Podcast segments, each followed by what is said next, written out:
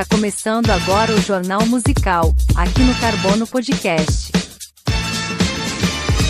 Fala pessoal, eu sou o Luan Carvalho e este é o Jornal Musical, o seu resumo semanal do que melhor aconteceu no mundo da música.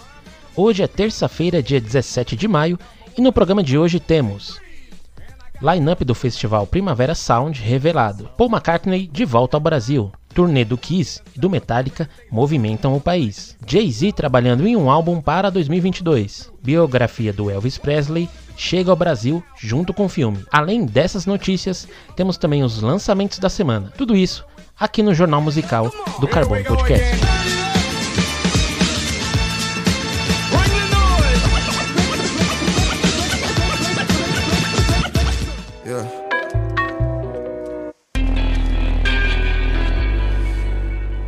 Os festivais estão voltando com tudo para o Brasil e o Primavera Sound é mais um festival que vai rolar este ano, mais precisamente na cidade de São Paulo.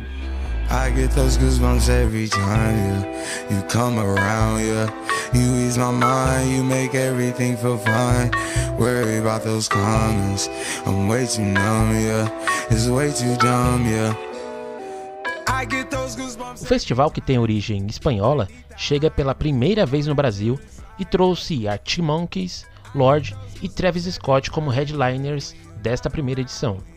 O festival vai acontecer nos dias 5 e 6 de novembro e conta com os seguintes artistas separados por data. No dia 5 de novembro vai rolar o Arctic Monkeys, a Bjork, Gal Costa como headliners, além do Lennon, Lucas Carlos, Tashi Trace, entre outros. Já no dia 6 de novembro, os headliners são Travis Scott e Lorde, e ainda vai rolar o Hermeto Pascoal, MC Drica, Dom L e muito mais. Os ingressos já estão à venda pelo site da Eventim e custam entre 410 e 1.720 reais.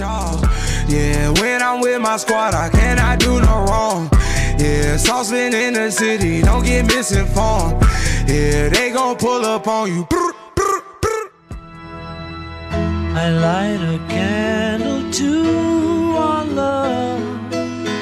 In love, our problems disappear. Segundo o site Music Nonstop, o ex-Beatle Paul McCartney deve retornar ao Brasil em 2023. Prestes a completar 80 anos, Paul irá retornar com os shows que foram paralisados devido à pandemia do Covid-19. A turnê Got Back já tem shows rolando nos Estados Unidos agora em maio, além de datas em Granada, na Espanha, em Liverpool e no festival Glastonbury. Mas aqui no Brasil os shows devem acontecer em 2023 e o estádio do Morumbi, ao que tudo indica, será palco de três apresentações do músico aqui no Brasil. A última passagem de Paul pelo Brasil ocorreu em março de 2019 com a Freshen Up Tour. Na ocasião, o artista realizou três shows, sendo dois em São Paulo e um em Curitiba.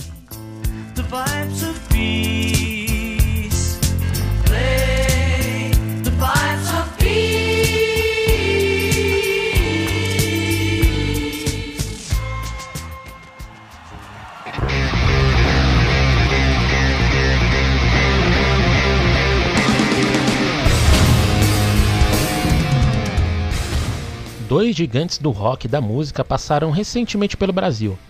Primeiro foi o Kiss, com a sua turnê de despedida chamada End of the Road, que passou por Porto Alegre no dia 26 de abril, Curitiba no dia 28 de abril, São Paulo no dia 30 de abril e o último show do Kiss em solo brasileiro rolou na Arena Eurobike, estádio do Botafogo de Ribeirão Preto, em Ribeirão Preto no dia 1 de maio.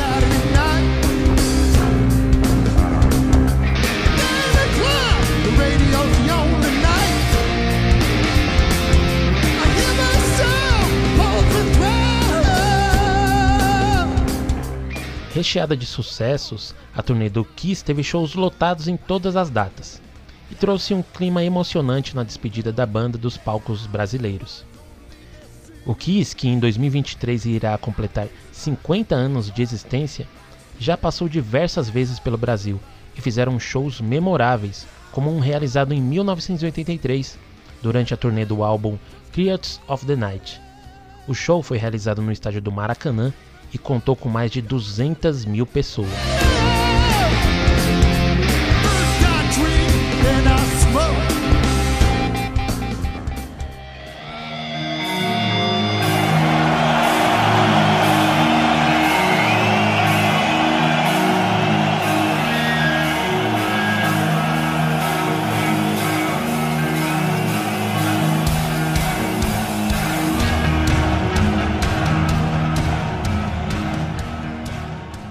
Enquanto alguns estão se despedindo, outros parecem longe disso.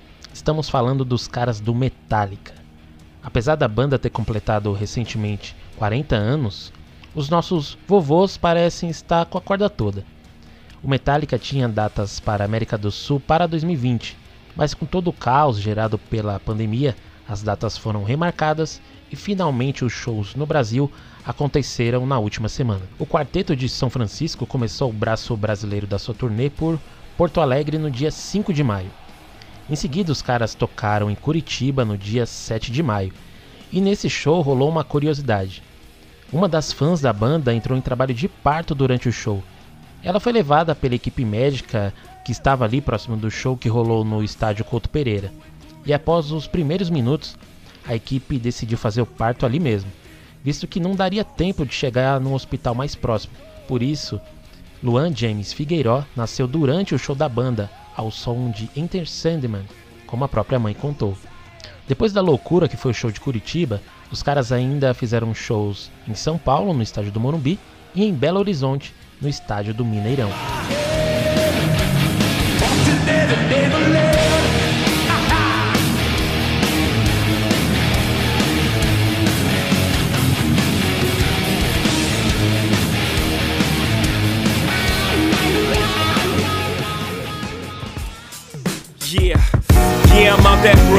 Now I'm down in Tribeca, right next to the Narrow. But I'll be hood forever. I'm the new Sinatra. O astro da música mundial Jay-Z parece estar trabalhando para o seu retorno ainda este ano. O rapper lançou seu último álbum de estúdio em 2017 e já haviam rumores de um novo álbum de estúdio ainda em 2019, mas esses rumores não aconteceram. Vale lembrar que este ano Jay-Z e Kanye West ganharam o Grammy na categoria Melhor Rap pelo som Jail, que está presente no álbum Donda do Kanye West.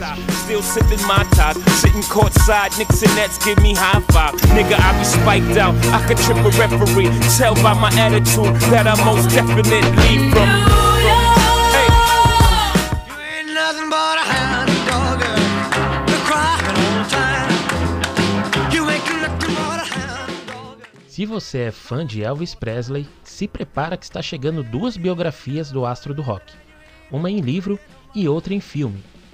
A editora Belas Artes traz ao Brasil pela primeira vez o primeiro volume da biografia definitiva do Elvis, chamada O Último Trem para Memphis. Além do livro, este ano ainda teremos o lançamento do filme biográfico do cantor. O filme conta com o ator Austin Butler dando vida ao rei do rock, Além dele, o ator Tom Hanks também estará no filme, dando vida ao empresário Tom Parker. O filme tem data de estreia para 14 de julho aqui no Brasil.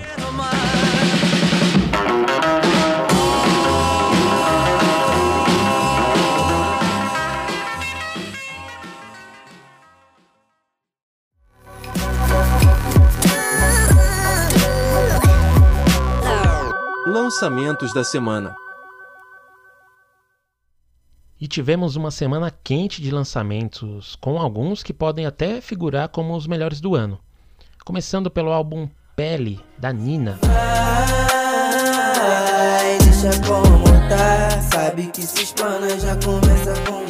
a bruta, a braba, a forte finalmente trouxe o seu primeiro álbum. E olha, que álbum de estreia, hein?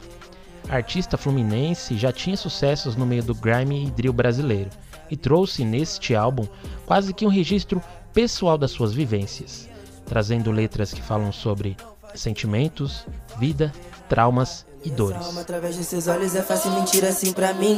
Dizer que não teme, que não se importa, que tô preparado se chegar ao fim. É fácil esconder o que sente dos outros chilenos, tem pra ele já era ninguém. No fim roda o mundo, digo que não quero te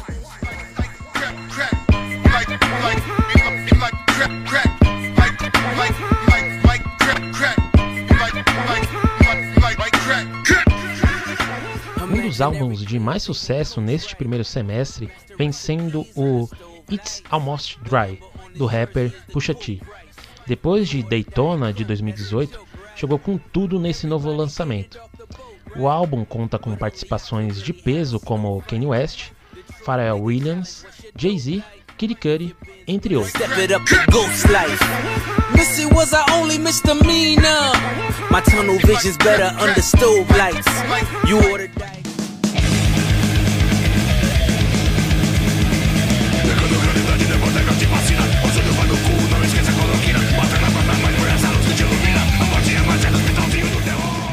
Os incansáveis do Ratos de Porão estão com um single novo na rua.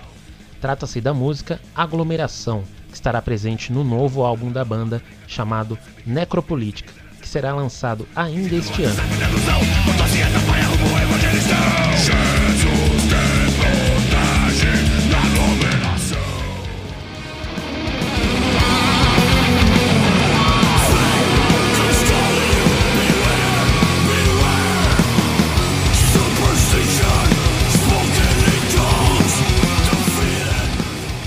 Também é incansável o nosso amigo Max Cavaleira, que não para de produzir. Ele e sua banda Soulfly acabaram de lançar o single Superstition. Este single veio junto com o anúncio do novo álbum da banda, o Totem, que será lançado em 5 de agosto.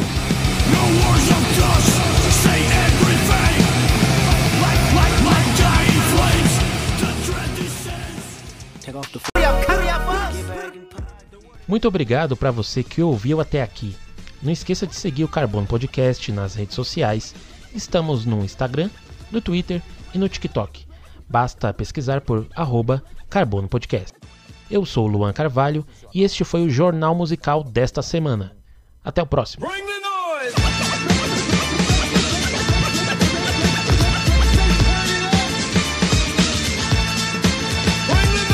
Boa noite e até amanhã.